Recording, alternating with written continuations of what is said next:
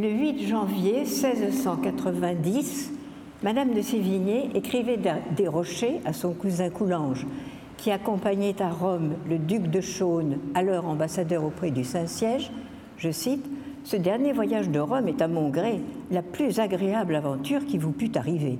Revoir cette belle maîtresse du monde qu'on a toujours envie de revoir. Ah, que j'aimerais à faire un voyage à Rome comme vous le proposez. Grâce à notre colloque, Madame de Sévigné, dont je rappelle les dates, 1626-1696, petite fille de Sainte Chantal, canonisée en 1767, aura au moins l'occasion de rencontrer, avec quelques décennies de retard, euh, pardon, quelques siècles de retard, bien à Rome, une autre sainte, Marie de l'Incarnation. À vrai dire, l'entreprise semble hasardeuse, puisque rien ne paraît justifier d'emblée, au sein de ce même XVIIe siècle, une religieuse cloîtrée, née à l'orée du siècle, et une mondaine parisienne, habituée de la cour et des salons, de 27 ans plus jeune. Rien donc, sauf l'essentiel dans le cadre de cette communication, c'est-à-dire l'épistolaire, l'usage de la lettre qu'elle partage en effet, à cette nuance près que Madame de Sévigné serait l'unique écrivain, excusez-moi pour mon masculin, français à être reconnu comme tel pour sa seule correspondance, ce qui n'est pas le cas pour Marie de l'Incarnation, qui a écrit, comme on sait, autre chose que des lettres. Deux épistolières, donc, occupées ou préoccupées par Dieu à des titres et degrés divers, on s'en doute, mais qui seront l'une et l'autre contraintes d'intégrer, disons en termes très scolaires, ce thème, cette ligne de force, à savoir la présence de Dieu dans le dispositif propre à l'échange dialogique entre un je qui écrit et un tu qui lit. Le recours au cliché traditionnel depuis Démétrios de Phalère et Cicéron de la lettre comme conversation entre absents peut être éclairant dans la mesure où son énoncé totalement oxymorique, en effet, comment parler avec quelqu'un qui n'est pas là, dénonce d'emblée son statut imaginaire. Non seulement, en effet, les correspondants nécessairement distants, encore que la distance ne soit pas, pertinente, comme j'ai montré ailleurs, font comme s'ils étaient ensemble, jouant ainsi à imiter les conversations, selon l'expression de Bussy-Rabutin, cousin et correspondant de Madame de Sévigné, mais ce faisant, ils sont aussi les acteurs de la représentation du schéma idéal de la communication épistolaire. Je parle et vous me répondez, ce sont des conversations que nos lettres dit Madame de Sévigné. Représentation qui joue elle-même la fusion rêvée de deux espaces mentaux, celui du locuteur et celui du destinataire, un perpétuel déplacement du point de vue de l'un à l'autre, pôle de l'échange verbal, se substituant à la communication du face-à-face en direct. C'est au lieu d'aller dans votre chambre que je vous écris, Madame de Sévigné. C'est cette disposition originale de deux absences alternées ou, si l'on préfère, de deux présents différés, celui de l'écriture et celui de la lecture, qui crée la spécificité de la situation épistolaire. Mais il se trouve que ce schéma originel peut se trouver perturbé par une sorte de brouillage, d'indécision au niveau des personnes du discours, du fait de l'intervention d'une troisième personne, en principe exclue du dialogue. Ce il, ce tiers, un visiteur, pour reprendre le titre de la pièce d'Éric Emmanuel Schmitt, on en parle, mais il ne parle pas. C'est donc à partir d'une anomalie énonciative que nous nous proposons d'examiner la question, explorant chez l'une et chez l'autre la place de Dieu dans le dialogue épistolaire, à travers des effets de parole, des actes de parole, si l'on veut, variantes des actes de langage, répertoriés par la linguistique moderne mais que le philosophe Jean-Louis Chrétien se réapproprie avec bonheur à propos de saint Augustin. On interrogera donc le statut de la parole en un siècle qui n'a pas de terme pour désigner ce que nous appelons l'oral, mais qui, à défaut, a connu l'oraison, constatant par là même que si Marie de l'Incarnation, je cite, parle sans cesse à Dieu en écrivant à son Fils, Madame de Sévigné ne peut qu'en parler souvent, mais occasionnellement, laissant à lire cependant à sa fille, Madame de Grignan, le récit au fil des ans d'une aventure spirituelle qui nous vaut certains des passages les plus forts de la littérature. C'est qu'entre parler de Dieu et parler à Dieu, il y a l'espace de la sainteté, et Madame de Sévigné n'est pas Jeanne, Françoise, Frémiot, baronne de Chantal, amie et dirigée de François de Sales, que l'épistolière appelle une fois, et non sans irrévérence, notre grand-père. Pour commencer, on reviendra rapidement à l'archéologie de ce rapprochement Marie de l'Incarnation, Madame de Sévigné, avant de rappeler les quelques éléments biographiques communs qui jalonnent ces deux parcours longtemps parallèles et dessinent un peu de l'histoire du sentiment religieux en France au XVIIe siècle. On notera d'abord comment La Bruyère, dans les caractères 1689, célèbre l'épistolaire au féminin. Je cite Ce sexe va plus loin que le nôtre dans ce genre d'écrire. Elles ont un enchaînement de discours inimitable. Fin citation.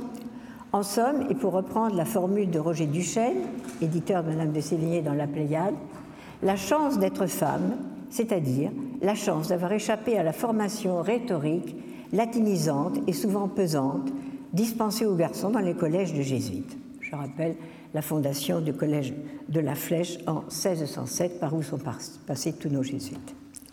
Or, on peut penser que ce jugement bien connu de la Bruyère tardif, extensif et flatteur, n'est pas étranger à celui d'Henri Bremont, qui, en 1923, veut voir chez Marie de l'Incarnation une parenté stylistique avec les épistolières du grand siècle. Sans revenir sur la minceur de l'argumentation et de l'exemple retenu, c'est-à-dire la trahison et la fuite d'un homme plein d'esprit, un Français de notre Touraine, nommé des Groiseliers, qui passe du côté des Anglais et devient riche à l'instant, on notera seulement que Karl Bergeron concède qu'il y a beaucoup de vrai dans cette comparaison, tandis que l'académicienne Danielle Salnave, dans son récit L'Amazone du grand Dieu, paru chez Bayard en 97, insiste avec raison sur les dangers de l'anachronisme qui méconnaîtrait la spécificité absolue, pour ne pas dire l'étrangeté du monde dans lequel naît Marie de l'Incarnation au sortir des secousses du siècle finissant qui n'a rien à voir avec celui que connaîtra Madame de Sévigné après l'avènement du règne personnel de Louis XIV et l'instauration d'une d'une religion d'État porteuse d'unité. Quant à la langue de Marie de l'Incarnation, elle est celle de son époque, préclassique si l'on veut, qu'elle, je cite Daniel Salnave, manie avec une force âpre et majestueuse, une syntaxe parfois lourde, mais propre à l'analyse des mouvements intérieurs les plus nouveaux. Moins admiratif aurait été le père Bourg, jésuite, évoqué par Bremont, oracle du purisme grammatical dans la tradition des remarques de Vaugelas, ami de Madame de Sévigné et censeur de Racine, qui aurait assurément fort eu à redire, c'est formule de Henri Bremont, et n'aurait pas manqué de fustiger comme archaïques les textes de Marie de l'Incarnation s'il les avait connus. C'est bien la signification des corrections grammaticales apportées au texte des deux épistolières par leurs éditeurs posthumes, pour Marie de l'Incarnation, son fils Claude Martin, tel qu'on les relève dans La vie de sa mère, publié en 1677, et pour Madame de Sévigné, le chevalier Perrin, ami de Madame de Simiane, petite fille de Madame de Sévigné, qui, en 1734, justifiait ainsi son travail d'éditeur il s'agit toujours de présenter à un nouveau public un texte corrigé, correct, digne de lui. Et je renvoie ici à la très substantielle note sur le texte à la fin du tome 1 de Madame de Sévigné dans l'édition La Pléiade. On rappellera seulement à ce propos comment l'idée même du respect de l'original, considéré comme, un, comme texte intangible, parfaitement inconnu à cette époque, et jusqu'à Diderot et le neveu de Rameau, qui théoriquement marque la, charnière, autour de 1760. Même si ce sont bien des qualités stylistiques, enjouement, gaieté, terme que l'on retrouve évidemment dans la préface des fables en 1668 de La Fontaine, que retient, ce sont bien des qualités stylistiques, donc enjouement, gaieté, que retient Henri Bremont, en adressant à Marie de l'Incarnation l'hommage rétrospectif des épistolières du grand siècle, d'autres repères, biographiques cette fois, seraient à prendre en compte. Marie est provinciale, tourangelle, issue de la petite bourgeoisie artisanale et commerçante. Elle va profiter de l'efficacité des divers et puissants réseaux que, euh, que permirent la reconnaissance de ses qualités exceptionnelles, les conditions religieuses et politiques qui orientent désormais vers l'ouest transatlantique le regard des autorités parisiennes, le rôle déterminant des jésuites, la chance aussi, bref, une conjonction de forces qui trouveront une apothéose symbolique dans la visite à Saint-Germain-en-Laye de Marie la Provinciale auprès de Sa Majesté Louis XIV, âgé de six mois dans son berceau. Il reste que pour la petite Ursuline dont le cœur passait les mers, avant d'avoir obtenu l'autorisation de les franchir, et qui découvrira bientôt une terre de barbarie dans l'éloignement de ses parents, de ses amis, de sa patrie et de toutes les douceurs de la France, l'évocation tardive et indirecte en septembre 69 des beaux vergers et avec eux des douceurs et des délices de l'ancienne France laisse à penser la violence contenue de ce déracinement volontaire. En regard, Madame de Sévigné est parisienne. Elle appartient à la riche noblesse d'épée, locataire un jour de l'hôtel Carnavalet, dans le Marais, nouvellement aménagé par Louis XIII, tout près de la place royale, future place des Vosges, où elle est née dans l'hôtel des Coulanges, au coin actuel de la rue Birac. Je précise d'ailleurs que son hôtel est dans un état de délabrement avancé, à la différence de tous les autres hôtels de la, de la place des Vosges, mais qu'apparemment quelques, quelques échafaudages laissent espérer un prompt rétablissement. À une époque où le centralisme parisien fait déjà de la France une exception culturelle face à ses voisines, l'Italie et l'Allemagne par exemple, la province est systématiquement stigmatisée, comme le montre Molière avec ses précieuses ridicules, ou M. de Poursognac à la consonance fâcheusement limousine. Justement, au lendemain du service du chevalier Séguier à l'oratoire, 5 mai 1673, Madame de Sévigné ne résiste pas au plaisir de raconter à sa fille un moment particulièrement critique. Je cite Il est venu un jeune père de l'oratoire, ma bonne, ce jeune homme a commencé en tremblant. Tout le monde tremblait aussi. Il a débuté par un accent provençal. Il est de Marseille. Mais en sortant de son trouble, je dis, tout le monde était charmé. À Paris, les précieuses, conscientes du prix de leur féminité, se nomment Madame de Sévigné, Madame de Lavarnin, Madame de Lafayette, Mademoiselle de Scudéry, Mademoiselle de Montpensier, Madame de Longueville, etc. Et lorsque l'une d'elles se rend dans ces terres, en Bretagne par exemple au Rocher pour Madame de Sévigné, elle peut prendre pour elle la remarque du père Bourg rencontré plus haut. Je cite Il y a bien de la différence entre une dame de province et une provinciale. Celle-ci a toujours quelque chose de ridicule. Celle-là est une personne fort raisonnable, fort spirituelle et fort polie. Elle peut même avoir été longtemps à la cour et savoir le monde parfaitement. Bourg écrit ça dans la suite des remarques nouvelles sur la langue française en 1692. À côté de ces différences, elles partagent aussi des étapes communes. D'abord, le veuvage précoce pour toutes les deux. Elles se retrouvent à 20-25 ans libérées d'un état qui, sans leur peser vraiment, les priver de leur liberté et risquer de compromettre, surtout chez Marie de l'Incarnation, des aspirations d'un autre ordre. Mais Madame de Sévigné, une formule qui en dit long, elle aimait son mari sans l'estimer, lui l'estimait, mais ne l'aimait pas. Ce n'était pas forcément un gage de succès. L'une et l'autre restent donc responsables d'un enfant, d'où des rapports de filiation essentiels qui structurent la correspondance de l'une comme de l'autre. Pour Marie de l'Incarnation, une double maternité naturelle et mystique. M. Philippe Froid, Lisancourt en a parlé récemment à Tours, pour Madame de Sévigné, une passion exclusive pour sa fille, Françoise, qui a pourtant un frère cadet, Charles, charmant et volontiers libertin, grand lecteur et amuseur de sa mère. L'une et l'autre connaissent le déchirement de la séparation à l'intérieur de dispositifs inversés. Pour Marie de l'Incarnation, lors de son entrée au couvent, et plus tard après l'embarquement définitif, c'est l'épistolière qui part et le destinataire qui reste.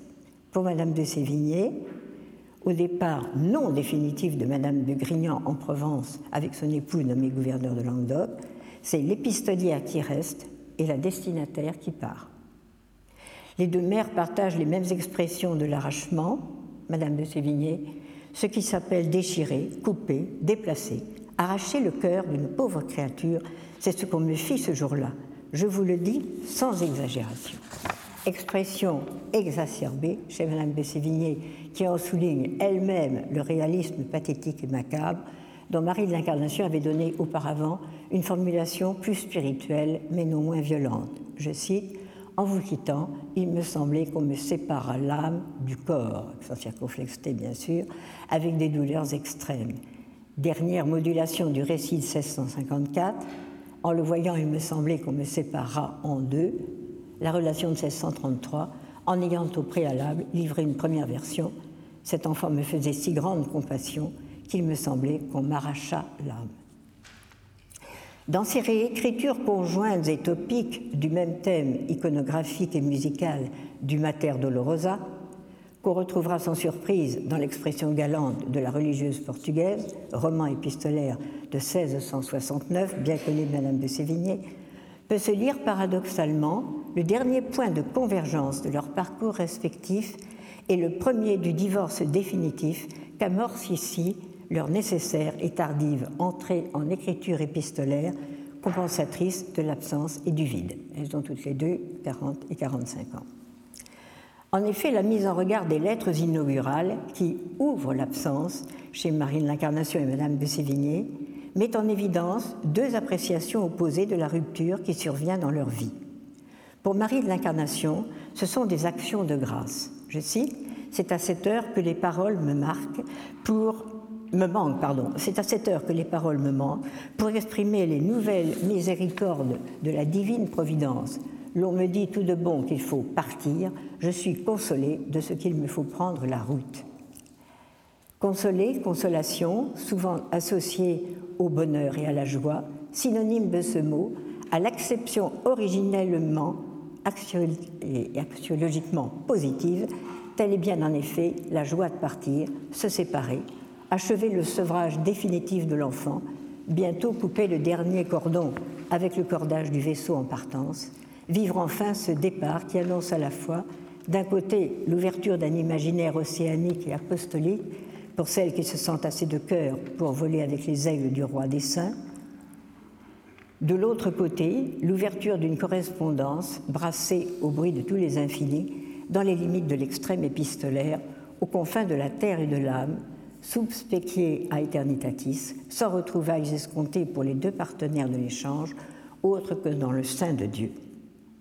Quatre décennies plus tard, le même mot consolation aura pris son acception moderne, résolument dysphorique, puisqu'associée à la perte et au deuil, celle que retient naturellement Madame de Sévigné. Adieu, ma chère enfant, l'unique passion de mon cœur, le plaisir et la douleur de ma vie, Aimez-moi toujours, c'est la seule chose qui me peut donner de la consolation. L'amour, ou plutôt l'expression de l'amour par les lettres, qui persuade de la vérité de toutes les vérités que je souhaite le plus sans exception, les lettres, je n'en ai reçu que trois de ces aimables lettres. Ainsi donc, après la célèbre délégation inaugurale qui semble condamner Madame de Sévigné au silence, je cite, Ma douleur serait bien médiocre si je pouvais vous la dépeindre, je ne l'entreprendrai pas aussi, qui commence la correspondance pendant 30 ans, l'épistolière invite sa correspondante à entretenir avec sa mère un échange passionné propre à assurer une réciprocité tant affective que littéraire en lui offrant l'hommage prototypique et rassurant qu'elle veut donner d'elle-même. Je cite Il faut qu'il y ait une Madame de Sévigné qui aime sa fille plus que toutes les autres mères et que les douleurs les plus sensibles qu'elle ait dans cette vie lui soient causées par sa chère fille. Propre aussi à l'enfermer dans ce que les dévots appellent une pensée habituelle, c'est ce qu'il faudrait avoir pour Dieu si l'on faisait son devoir. Je cite, Vous me demandez si je suis dévote, ma bonne. Hélas, non, dont je suis très fâchée. Mais pour l'heure, il faut laisser libre cours à la douleur dans l'espace clos de l'univers domestique. Je cite Toute votre chambre me tue, j'y ai fait mettre un paravent tout au milieu pour rompre un peu la vue d'une fenêtre sur ce degré, c'est-à-dire l'escalier, où je vous vis monter dans le carrosse. Retour sur la scène primitive, comme l'écrit du Rendez-moi ma mère chez Marie de l'Incarnation. Ainsi donc, à l'ouverture que promettait à Marie de l'Incarnation le départ pour la Nouvelle-France, répond ici pour Madame de Sévigné le repli sur soi et bientôt le questionnement de son intériorité.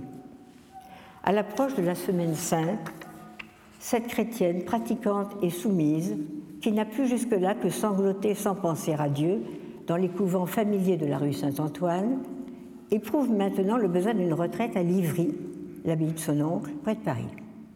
Je cite Je veux y prier Dieu, y faire mille réflexions. Mais cette volonté affichée d'un changement n'empêche pas l'appréhension de l'échec. Je cite Ma pauvre bonne, ce que je ferais beaucoup mieux que tout cela, c'est de penser à vous. Et le lendemain, en effet, je cite Si j'avais autant pleuré mes péchés que j'ai pleuré pour vous depuis que je suis là, je serais très bien disposée pour faire mes pas et mon jubilé une grande solitude, un grand silence, un fils triste, des ténèbres chantées avec dévotion, un jeûne canonique, et une beauté dans ces jardins. Hélas, que je vous y ai souhaité. Je m'en retourne à Paris. Je veux aller demain à la passion du père Bourdelou et du père Mascaron. J'ai toujours honoré les belles passions. La mondaine reparaît avant l'acte de contrition. J'ai cherché de la, consolation à vous parler. Ah, ma bonne, que cela est faible et misérable. Mais bientôt, une visite à Arnaud d'Andilly, son ami de Port-Royal, va semer une salutaire inquiétude. Je cite Il me dit que j'étais folle de ne pas songer à me convertir, que j'étais une jolie païenne, que je faisais de vous une idole dans mon cœur, que cette sorte d'idolâtrie était aussi dangereuse qu'une autre, qu'enfin je songeasse à moi. Se convertir, ou plutôt se reconvertir d'une conversion seconde, plus efficace que la première face à la douleur, consentir à ce que Laurent Thirouin appelait récemment les continuels commencements de la conversion, autrement dit les diverses étapes du cheminement spirituel qui mènera Madame de Sévigné du conflit intérieur à l'apaisement final, c'est ce que je vais faire maintenant. Elle-même a parfaitement exposé le problème. Je cite Dieu me fasse la grâce de l'aimer encore plus que vous. Voilà de quoi il est question. Mais je cite, Cette petite circonstance d'un cœur que l'on ôte au Créateur pour le donner à la créature me donne quelquefois de grandes agitations. Un peu de dévotion et d'amour de Dieu mettrait ce calme dans mon âme.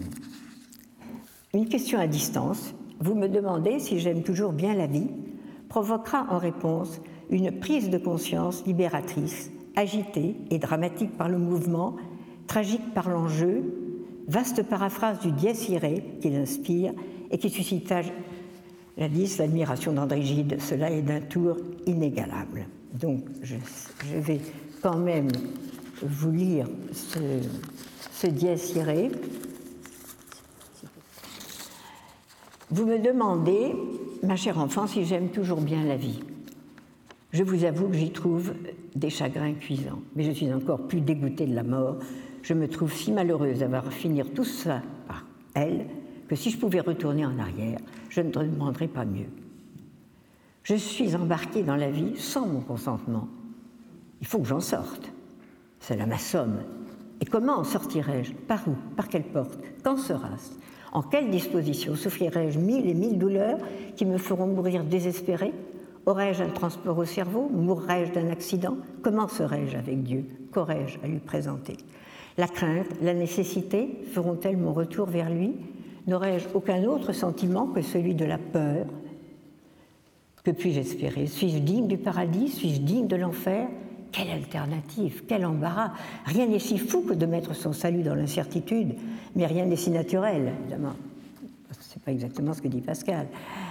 Et la saute vie que je mène est la chose la plus aisée à comprendre. Je m'abîme dans ses pensées et je trouve la mort si terrible que je hais plus la vie parce qu'elle m'y mène que par les épines qui s'y rencontrent. Vous me direz que je veux vivre éternellement. Point du tout. Mais si on m'avait demandé mon avis, j'aurais bien aimé mourir entre les bras de ma nourrice. Cela m'aurait ôté bien des ennuis et m'aurait donné le ciel bien sûrement et bien aisément. Mais parlons d'autre chose. Alors j'insiste là sur le mais parlons d'autre chose, où vous voyez ressurgir, après ce passage quand même extraordinairement prenant et dramatique, l'art de plaire qui interdit d'ennuyer son correspondant, par exemple, par des sujets trop sombres qui euh, si vous voulez, trop, trop brutalement une atmosphère de correspondance familière qui n'a pas vocation au départ d'accueillir des morceaux tels que celui que je viens de lire. De ce monologue adressé, préfiguration pour nous modernes de la Phèdre de Racine, paru cinq ans plus tard, surgit le nom de Dieu dans un climat d'apocalypse et de jugement dernier, Dieu associé à la peur, peur panique donc, si improbable pour celle qu'on appelait Mère la joie, si étrangère à Marie de l'Incarnation, Dieu ne m'a jamais conduite par la crainte, etc., mais qui témoigne de la violence de la crise qui a justifié de la part de son professeur la privation de, de, pardon, de dévotion pour Madame de Sévigné. Une Madame de Sévigné, dont, déjà prisonnière d'une eschatologie rapprochée, limitée à la conscience de son propre destin, bien éloignée du regard porté par Marie de l'Incarnation sur les distances des temps, où les pluriels, bibliques peut-être, augmentatifs et intensifs sûrement, imposent une représentation du temps propre à intégrer l'épisode missionnaire dans l'histoire totale de l'aventure humaine. Entre la primitive Église et l'attente de la rédemption, la Jérusalem des terres froides s'appelle moins Canada que Canaan, terre de promission, terre promise. En attendant, pour Madame de Sévigné, dotée jusque-là d'une triomphante santé, la maladie, la découverte de sa mortalité et l'appréhension de devoir un jour passer dans la barque comme les autres vont lui permettre d'accomplir des progrès décisifs au pays du détachement. Dans un premier temps, cependant, l'élégie du regret, je me plains de passer ma vie sans vous, emprunte insensiblement le ton de Pascal, sans pour autant en adopter les conclusions. Je cite Il semble qu'on en ait une autre de vie, où l'on se réserve de se voir et de jouir de sa tendresse. Je rappelle l'éternité pour se voir et se conjouir en lui, Marie l'incarnation. Et cependant, poursuit Madame de Sévigné, c'est notre sûr, notre tout que nous, que nous dissipons, et l'on trouve la mort. Paris, provisoirement perdu donc, mais qui bientôt fera place à la soumission et à la reconnaissance d'une toute-puissance de la volonté divine à laquelle nous devons nous soumettre. Je cite, Cela est amer, mais nous ne sommes pas les plus forts. Plus loin, je m'en vais prier Dieu pour qu'il me donne son Saint-Esprit, car je ne me charge guère de demander en détail. Fiat voluntas tua, sic et in cielo et in terra. Devrait-on dire autre chose à Dieu? Quelques années plus tard, après un long séjour au rocher consacré à la lecture des livres de ses amis de Port-Royal, elle repose la question à partir de son propre cas. Dieu est tout-puissant et fait tout ce qu'il veut, j'entends. Je comprends, j'entends bien. Il veut notre cœur, nous ne voulons pas lui donner, voilà le mystère. Nous sommes des tantales, nous avons l'eau tout auprès de nos lèvres, nous ne saurions boire. Un cœur de glace, un esprit éclairé. Je n'ai que faire de savoir la querelle des jansénistes et des molinistes pour décider. Il me suffit de ce que je sens en moi. Or, l'expérience intérieure et la lecture de Pierre Nicole persuadent de la nécessité de la grâce efficace pour amollir la glace. La providence et la volonté de Dieu appliquées à son cas personnel.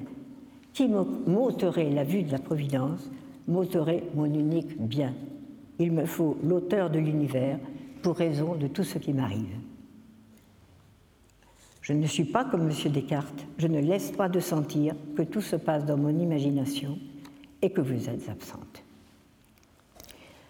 Au terme de ce parcours à la fois chaotique et confiant, la mort à Grignan fut lucide, sereine et solitaire, en l'absence de sa fille, elle-même malade, qu'elle aurait peut-être chassée de sa chambre, comme elle l'avait été par son oncle Saint-Aubin, désireux de vivre seul sa propre mort.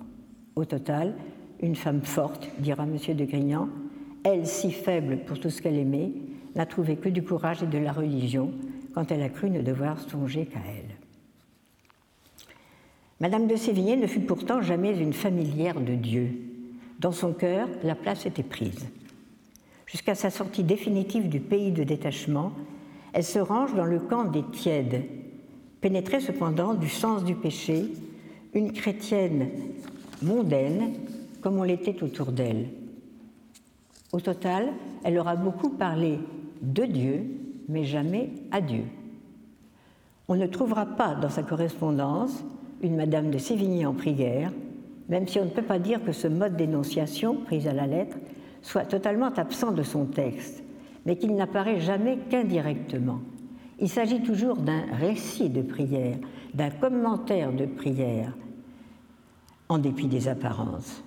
Mon Dieu, faites-moi la grâce de n'aimer que les biens que les temps amènent et qu'on ne peut ôter. Survient après l'évocation de souvenirs de prières enfantines, elles-mêmes suggérées par une nouvelle traduction proposée par Madame de Grignan avant celle de sa mère. Voici donc la mienne présentement, sorte d'auto-citation au terme d'une joute familière plus verbale que dévote. Quant au Je m'en vais prier Dieu, il n'est que le récit d'une prière annoncée, tandis que l'apostrophe consolatrice adressée à Bussy, malmenée par le sort Oh, bien, Providence, faites donc comme vous l'entendrez, vous êtes la maîtresse, vous disposez de tout comme il vous plaît. Trahi par sa modulation initiale Oh, bien, ainsi que par le donc argumentatif, la stratégie persuasive de la compatissante ou peu compatissante cousine. Alors, comment parler à Dieu? Donc Claude Martin rappelle dans ses maximes sur la prière que, je cite, Dieu n'est point de l'humeur des rois ni des gens du monde qu'on ne peut aborder qu'avec peine. Il nous attire même à sa conversation par de certains liens secrets et intérieurs. Il nous donne une langue pour lui parler et des oreilles pour écouter ce qu'il nous veut dire. S'il n'en donne point, il en donne une à notre cœur et c'est là que se tient le langage qui lui est le plus agréable. Mon âme parlait sans cesse à Dieu, dira Marie de l'Incarnation, mais alors sous quelle forme? Quelle place pour ce nouvel interlocuteur, un il devenu tu? Et quelle place alors pour le destinataire premier, le tu de l'échange épistolaire? Dans un article stimulant de Judith euh, euh, pardon, aimablement signalé par Don Barbeau, la question est posée en termes de lecture. Soit le lecteur extérieur, nous par exemple, soit le destinataire de la lettre, qui assiste en quelque sorte à un dialogue Marie de l'Incarnation, Dieu, dont lui-même est à la fois le spectateur et le lecteur imprévu. Ou bien Dieu et Marie se livrent à un dialogue englobant le dialogue épistolaire initial entre la mère et le fils, sorte de base continue souffrant l'interruption et la reprise, dont la lettre 195 offre un bon exemple. Je cite Vous me demandez quelques pratiques de mes dévotions particulières. J'en ai une que Dieu m'a inspirée. C'est au suradorable Verbe incarné. Un soir que j'étais dans notre cellule, traitant avec le Père éternel de la conversion des âmes, il me semblait que le Père éternel ne m'écoutait pas et qu'il ne me regardait pas de son œil de bénignité comme à l'ordinaire. Cela m'affligeait. Tandis que, excusez-moi, cela m'affligeait, mais je dis en un moment, j'entends une voix intérieure qui. Mais pardon, excusez-moi, là j'ai fait une bêtise. Cela m'affligeait, mais au bout d'un moment, j'entendis une voix intérieure qui me dit Demande-moi par le cœur de mon fils, c'est par lui que je t'exaucerai. Voici à peu près comme je m'y comporte lorsque je suis libre en parlant au Père éternel. Un peu plus loin, je cite, c'est ici que je parle. Et là, évidemment, c'est difficile de, voir les choses euh, tout à fait exactement sans la paracritique, où l'on s'aperçoit que dans la vie, Claude Martin, j'ai la photocopie, mais bon, euh, on s'aperçoit que dans la vie, Claude Martin a systématiquement gommé les marques trop visibles d'une oralité familière, fût au prix d'approximations sémantiques parfois gênantes. Par exemple, le personnel ne m'écoutait pas devient dans la vie ne m'exauçait pas, ce n'est pas la même chose. J'entendis est omis. C'est ici que je parle est remplacé par je fais mention particulière de. Remarquons qu'il ne s'agit pas de prière, laquelle suppose une hiérarchie incompatible avec la relation d'égalité entre époux, il s'agit bien d'une oraison, marque d'une union intime avec Dieu dont on se sent aimé, comme le rappelait récemment Madame Nadeau-Lacour, qui adopte la conversation modèle du langage humain dont le XVIIe siècle assure la promotion à la fois sociologique et critique, dans la mesure où le mot oral n'existe pas comme tel dans la langue de l'époque, ainsi que le montrent les dictionnaires. Absent du furtière, alors le mot oral est absent du furtière et des deux premières éditions du dictionnaire de l'Académie. Il ne se présente jusqu'à la fin du XIXe siècle, septième édition du dictionnaire de l'Académie en 1878. Jusque-là, il ne se présente que dans des expressions figées, loi orale, tradition orale, ou l'équivalent de bouche, il m'a dit de bouche, dire m'a dit oralement, confiné dans des fonctions d'adjectifs classifiants au féminin, voyelles orales, voyelles nasales.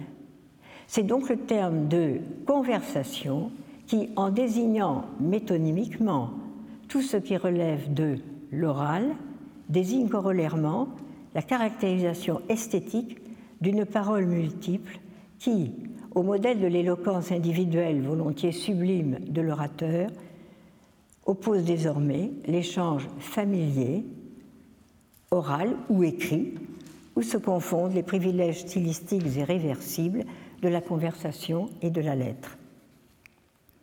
Il faut écrire comme on parle, dit mademoiselle de Scudéry, mais aussi parler comme on voudrait écrire et se persuader en parlant qu'on écrit.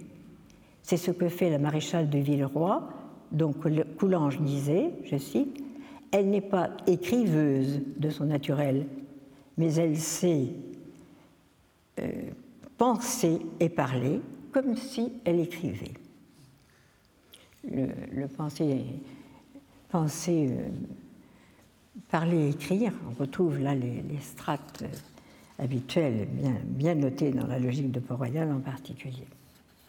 La parole, d'origine sacrée, mise en œuvre par les paraboles divines, rejoint le verbum inaugural du prologue de Saint Jean, autorité souveraine dont Marie de l'Incarnation comme Madame de Sévigné auront, chacune à leur manière, honoré le prestige dans ce XVIIe siècle, promoteur dans la correspondance du beau langage familier.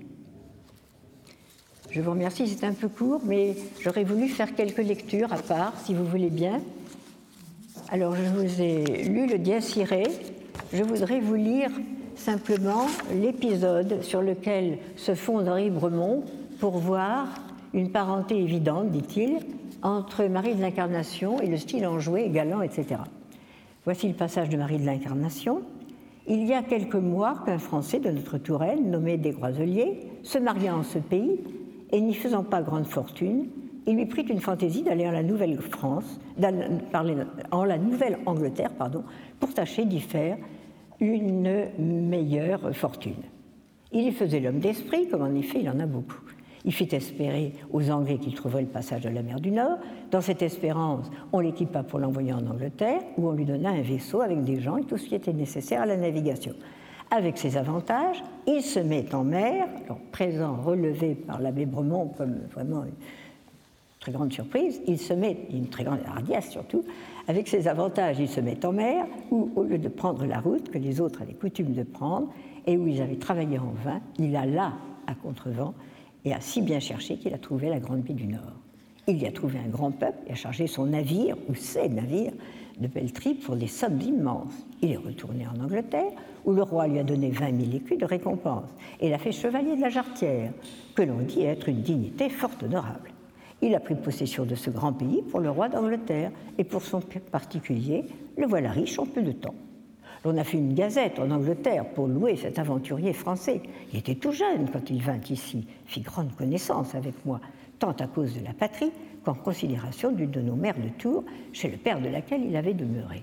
Sa femme et ses enfants sont encore ici. Donc vous jugerez de la pertinence de ce choix pour déterminer une parenté évidente entre Madame de Sévigné, entre, entre Marie de l'Incarnation, si vous voulez, et les épistolières du grand siècle, euh, en particulier Madame de Sévigné. Euh, j'aurais voulu euh, regarder de plus près Donc, avec vous, il s'agit de la lettre 195. Vous me demandez, donc c'est à partir de l'apparat critique que j'ai travaillé pour noter justement quelques corrections tout à fait significatives de Claude. Vous me demandez quelques pratiques de mes dévotions particulières. Si j'avais une chose à souhaiter en ce monde, ce serait d'être auprès de vous afin de verser mon cœur dans le vôtre, mais notre bon Dieu a fait nos départements où il nous faut tenir. Vous savez bien que les dévotions extérieures me sont difficiles. Je vous dirai néanmoins avec simplicité que j'en ai une que Dieu m'a inspirée, de laquelle il me semble que je vous ai parlé dans mes écrits. C'est au suradorable cœur du Verbe incarné. Il y a plus de 30 ans que je la pratique, et voici l'occasion qui me la fit embrasser. Un soir, que j'étais dans notre cellule, traitant avec le Père éternel de la conversion des âmes, et souhaitant avec un ardent désir que le royaume de Jésus-Christ fût accompli, il me semblait que le Père éternel ne m'écoutait pas, et qu'il me regardait, et qu'il ne me regardait pas de son œil de bénignité comme à l'ordinaire. Cela m'affligeait, mais en ce moment j'entendis une voix intérieure qui me dit Demande-moi par le cœur de mon fils, et par lui que je t'exaucerai. Cette divine touche eut son effet, car tout mon intérieur se trouva dans une communication très intime avec cet adorable cœur, en sorte que je ne pouvais plus parler du Père éternel que par lui. Cela m'arriva sur les 8 à 9 heures du soir, et dû depuis environ cette heure-là, c'est par cette pratique que j'achève mes dévotions du jour, et il ne me souvient point d'y avoir manqué, si ce n'est par une puissance de maladie, ou pour n'avoir pas été libre de mon action intérieure.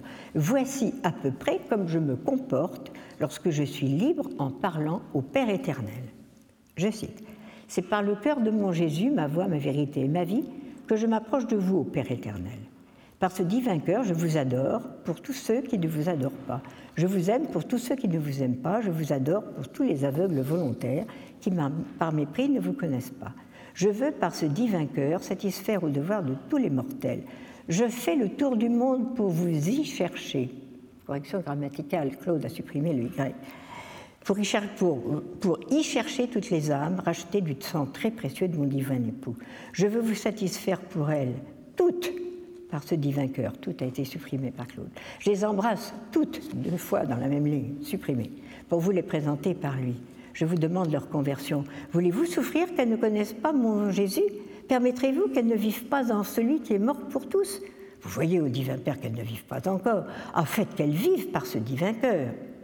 C'est ici que je parle de cette nouvelle Église et que j'en représente à Dieu toutes les nécessités. Puis j'ajoute, sur cet adorable cœur, je vous présente tous les ouvriers de l'Évangile, etc. Et donc, si vous regardez l'apparat critique, eh bien, vous vous rendrez compte que, par exemple, donc, euh, euh, écouter a été remplacé par exaucer, j'entendis a été purement et simplement supprimé, permettrez-vous a été purement et, et simplement supprimé. Euh, je, lui demande, et remplacé par euh, je fais mention particulière de, etc.